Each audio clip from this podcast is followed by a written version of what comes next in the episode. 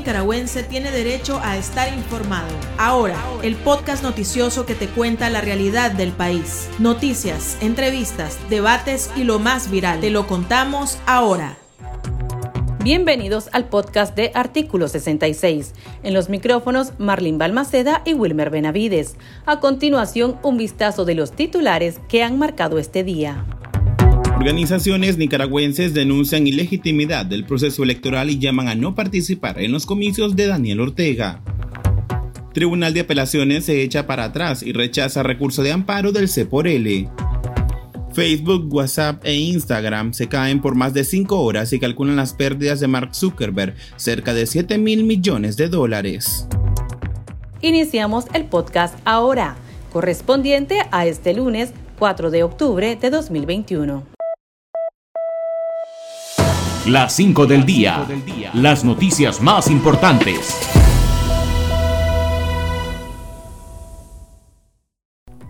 La justicia del régimen decidió no continuar con el trámite del Partido Ciudadanos por la Libertad en su intento por recuperar su personalidad jurídica.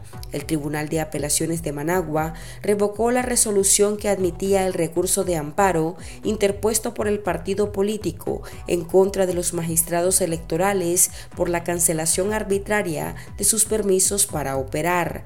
El cambio de decisión se realizó en cuestión de horas y en la nueva resolución los magistrados del TAN argumentan que el Consejo Supremo Electoral no violó los derechos constitucionales de la organización política. Por su parte, C por L señala que los magistrados solo acogieron las consideraciones de fondo planteadas por las autoridades sandinistas del poder electoral y no hicieron referencia alguna al cumplimiento o no de los requisitos de forma como le corresponde a ese órgano. Berta Valle, esposa del aspirante presidencial y preso político Félix Maradiaga, denunció las violaciones a los derechos humanos y libertades cometidas por la dictadura de Daniel Ortega y lamentó que no ha habido un actuar a tiempo de parte de la comunidad internacional para detener los abusos.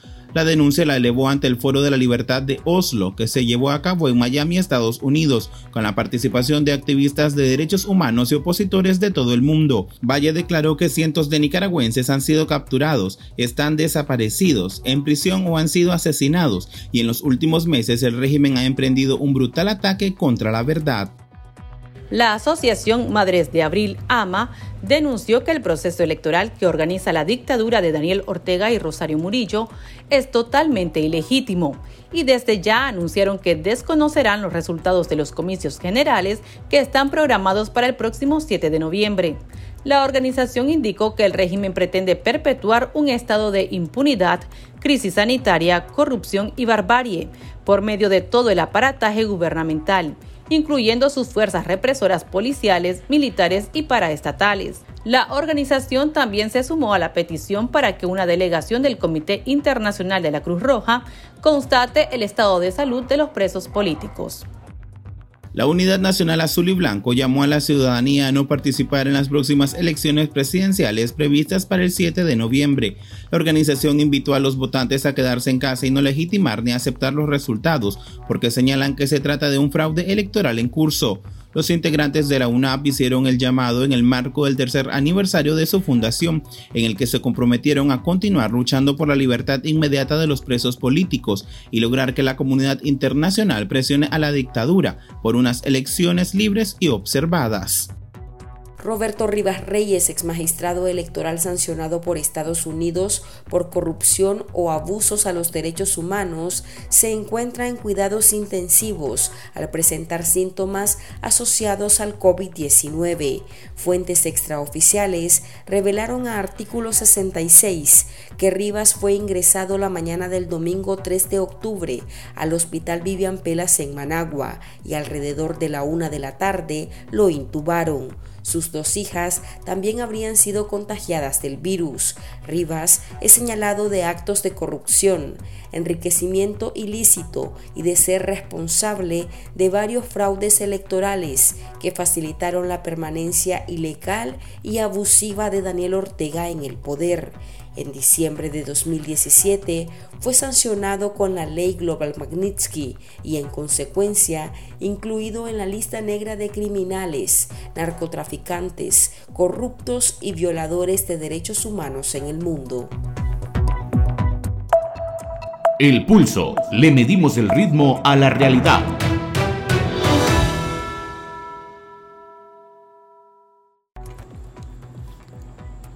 Este lunes inició la tercera semana de vacunación contra el COVID-19 a mayores de 30 años. La aplicación de la primera dosis de AstraZeneca quedó limitada a centros de salud de los municipios de Managua y Ciudad Sandino y arrancó en el departamento de Jinotega. En el norte del país se habilitaron 12 puestos de vacunación. Sin embargo, las autoridades no informaron cuántas dosis se destinaron para los habitantes. Reportes locales indican que los jinoteganos hicieron fila desde el sábado 2 de octubre, ante la falta de información y por temor a que se adelantara la vacunación, que finalmente arrancó la madrugada de este lunes.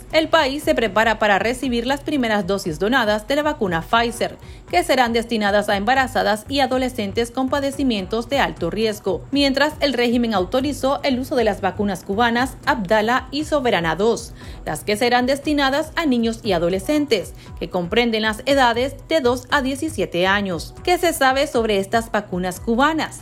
Conversamos con el ginecólogo y experto en salud pública, doctor José Antonio Delgado.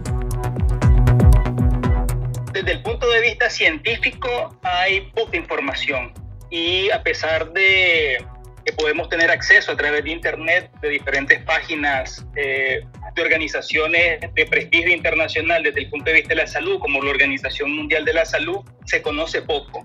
Hay una información publicada por el diario Gragma el 17 de septiembre, eh, hace poco, hubo un encuentro virtual con la Organización Mundial de la Salud y los expertos cubanos que fabricaron esta vacuna para eh, invitarlos para que ellos vean los procesos de elaboración de la vacuna con el afán de buscar el aval internacional de esta organización para una mejor distribución a más países. Hay que aclararle a las personas que cuando se busque el aval de la Organización Mundial de la Salud en este contexto, y nos vamos a, a centrar en el contexto de la pandemia, en relación a las vacunas lo que se busca es una mejor comercialización de las mismas y una inclusión de estas vacunas, por ejemplo, el mecanismo COVAX. Sputnik no está en el mecanismo COVAX, por lo tanto, Sputnik no, no, la distribuye la Organización Mundial de la Salud y no es aceptada en muchos países. Por eso, tanto eh, Cuba como Rusia, que está más adelantada en ese sentido, han pedido el aval de la Organización Mundial de la Salud. De hecho, es muy poco ya lo que podríamos esperar para que la Organización Mundial de la Salud dé el aval para la vacuna Sputnik. En relación a la vacuna soberana y Abdalá, hay detalles más a tomar en cuenta por el, el hecho de la misma vacuna que está aplicada para niños de 2 a 17 años. Sí. En el mundo todavía no se aplica a nadie de esa edad. La aplicación de vacunas a menores de, a menores de edad, ¿verdad? internacionalmente menores de 18 años, no tiene que ver tanto con la parte científica del efecto de una vacuna, porque no habría una gran diferencia de un adolescente de 17 años y 6 meses a un adolescente de 18 años. Es decir, 6 meses de diferencia en la edad, la vacuna no le va a afectar porque tiene 17 años, 6 meses y el otro tiene 18.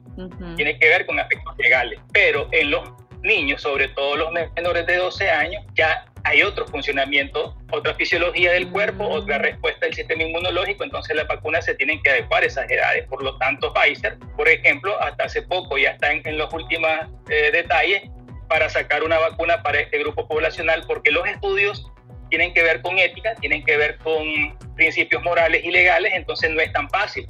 Entonces, al haber una vacuna que solamente se está aplicando en un país, en Cuba, y que recientemente se sacó para aplicarse para Vietnam, para Irán y, Venezuela, y ahora Nicaragua, genera más dudas que certeza. Entonces, la información que cualquier organización médica, por ejemplo local en Nicaragua, cualquier médico pudiera accesar, no es tan fácil, porque no se conocen. Se necesita un acceso a mejor información técnica científica un acceso a que los médicos y las asociaciones médicas, por ejemplo, en este caso, la Asociación de Pediatría, la Asociación de Infectólogos, la, Asociación de eh, Salubristas, los epidemiólogos, conozcan todo este contexto científico técnico, analizarlo, ver cuáles son los avances de las pláticas con la Organización Mundial de la Salud y dar una opinión técnica acerca de la aplicación de la vacuna. Porque no se trata de dar una opinión personal en contra de una herramienta que puede ayudar a contener la COVID-19. Se trata de dar una recomendación técnica basada en la información. Entonces, ¿qué está alrededor de la vacuna actalada y soberana? Poca información. Esa es una situación real pues, que, estamos viviendo y que la vamos a vivir una vez que vengan las vacunas acá al país, pues porque cuánta gente va a llevar a sus niños a vacunar, eso lo vamos a ver cuando se dé el proceso de planeación o de planificación de los centros de vacunación para niños. Doctor, pero aunque una vacuna no esté avalada por la OMS en este caso, se puede aplicar no significa de que no es efectiva. El aval de la Organización Mundial de la Salud en este contexto de pandemia para la vacuna es para que la vacuna sea distribuida a más países. ¿Por qué se aplicó la vacuna Sputnik sin mucho problema en Nicaragua? Porque se experimentó una situación diferente. Cuando la vacuna se hace en Nicaragua, eh, eh, se distribuye en Nicaragua, ya había pasado por Argentina. Las asociaciones médicas de allá hicieron sus análisis respectivos, hicieron muchos estudios y dijeron, ok, la aplicación del Sputnik, que recién estaba saliendo en ese momento, sin el aval de la Organización Mundial de la Salud y tampoco había otra vacuna en el mundo, dijeron los resultados son positivos.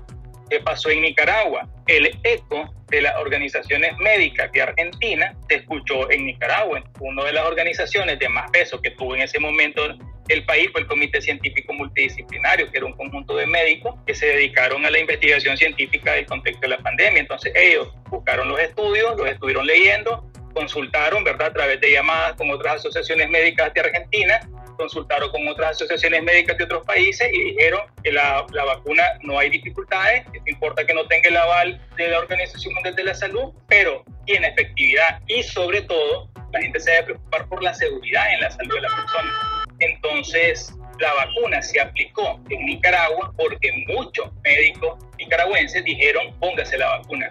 Y muchos médicos al ponerse la vacuna se tomaron fotos, la subieron a sus redes sociales y la gente dijo, ok, Preguntamos a nuestros lectores qué saben acerca de estas vacunas cubanas y si llevarán a sus hijos e hijas a vacunarse. Esto fue lo que nos contestaron. El chat. Abrimos los micrófonos a nuestros oyentes. Esa vacuna no tiene ninguna base científica. Es una vacuna que la están tirando al azar para tratar de generarle divisa a Cuba, porque Cuba no tiene nada. Entonces Nicaragua le está comprando esa vacuna a Cuba para ayudarle por la situación económica que están viviendo. Por lo tanto, es más que todo comercial y política. Yo ni loco estaría llevando a mis hijas a que se pongan esa vacuna. Eso e, e, es, locura. No hay ninguna base científica que nos diga que esa vacuna cumple con todos los requisitos para evitar lo del COVID. Yo ni loco le pondría esa vacuna a mis hijos ni a mis nietos. El hecho es de que es una vacuna que no está avalada por la Organización Mundial de la Salud. Entonces quieren experimentar prácticamente con nosotros, entonces quedó con nuestros hijos. Entonces yo pienso de que no, es un riesgo y es un el gobierno es prácticamente eh, está quedando loco, pues. Eso es un experimento que quieren hacer con nuestros hijos. No le pondría esa vacuna cubana a mi hijo, porque no hay ninguna aprobación ni científicamente hay un estudio que compruebe que esa vacuna es eficaz para los niños. Entonces no estoy de acuerdo y sinceramente la traerán para tenerla guardada aquí. La mayoría dice que no va a llevar a sus hijos a vacunarse porque no confían en estas vacunas cubanas. ¿Qué podría hacer la población para que sus hijos puedan inmunizarse en el país? ¿Hay algún, algunos puestos privados o todavía no han autorizado a, centros privados para vender vacunas contra el COVID? Lo que debería hacer la, la población adulta es vacunarse, porque tenemos un problema que se, tenemos tres situaciones que incrementan el riesgo país en salud. Tenemos poca vacuna. No hay una campaña de planificación para evitar, por ejemplo, los conglomerados al aumento de la vacunación. Y eso hace de que tampoco la gente se quiera vacunar. Entonces, en Nicaragua esas situaciones hacen que tengamos apenas el 8% de vacunados con una sola dosis y el 4% de vacunados con dos dosis. Y nuestro más cercano país, Guatemala, tiene el 22% de personas vacunadas con una dosis. Y lejos, allá en las alturas está Panamá, El Salvador y Costa Rica, que tienen vacunado al 60% de su población con una dosis y al 50% con dos dosis. Entonces, lo que tienen que hacer los adultos que no quieren ir a vacunar a sus niños es ir a vacunarse ellos, porque todavía tenemos gente de 60 años que no se ha vacunado. La recomendación para empezar a vacunar niños, según la Organización Mundial de la Salud, es que a los niños se van a vacunar cuando se tenga cubierto a las poblaciones de más alto riesgo. Es decir, cuando se vacunen a todos los mayores de 60 años que no se han vacunado, cuando se vacunen a todo el personal de salud, que todavía hace falta gente por vacunar, cuando se vacunen a la mayoría de la población, entonces en ese momento se vacunan a los niños. Porque los niños, en números porcentuales, son menos afectados. Pero además, los niños se pueden resguardar tanto como las personas de la tercera edad porque por ejemplo los niños pueden permanecer más tiempo en casa. Un niño no tiene nada que andar haciendo en un banco o en un mercado, por ejemplo, cosa que vemos nosotros acá en el país.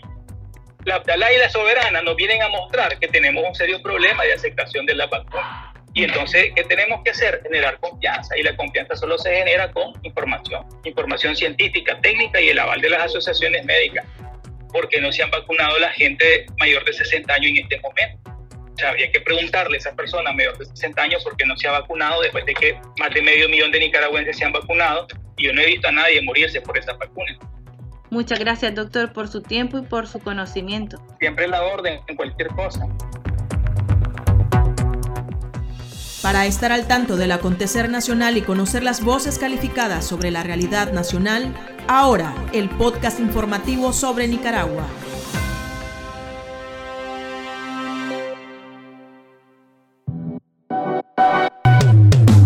Tendencias, la viralidad de las redes sociales.